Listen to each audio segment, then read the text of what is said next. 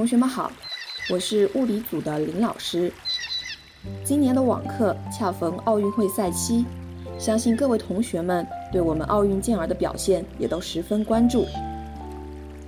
在这里，我想和同学们分享一些我观赛时的感悟。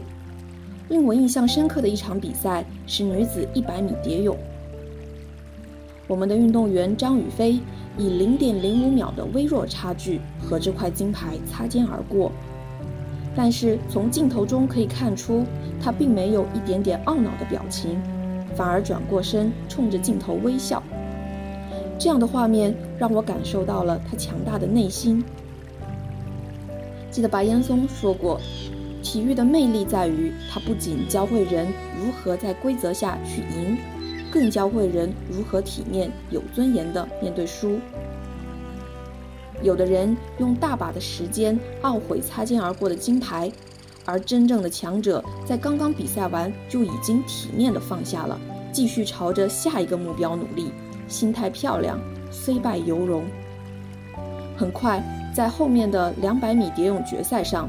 张雨霏牢牢抓住了机会，最终以两分零三秒八六的成绩打破了奥运会纪录，让五星红旗在东京奥运赛场上空升起。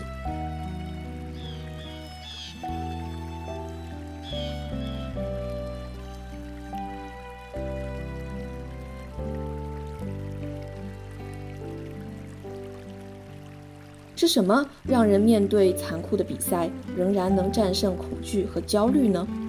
我觉得是一种心理韧性，也就是不管比赛的情境如何，都有朝着自己巅峰前进的能力。我们的运动员心理韧性非常的强，能够迅速适应危机情况，能够享受比赛的乐趣，能够在比分差距大时稳住。能够在出现失误后立即调整。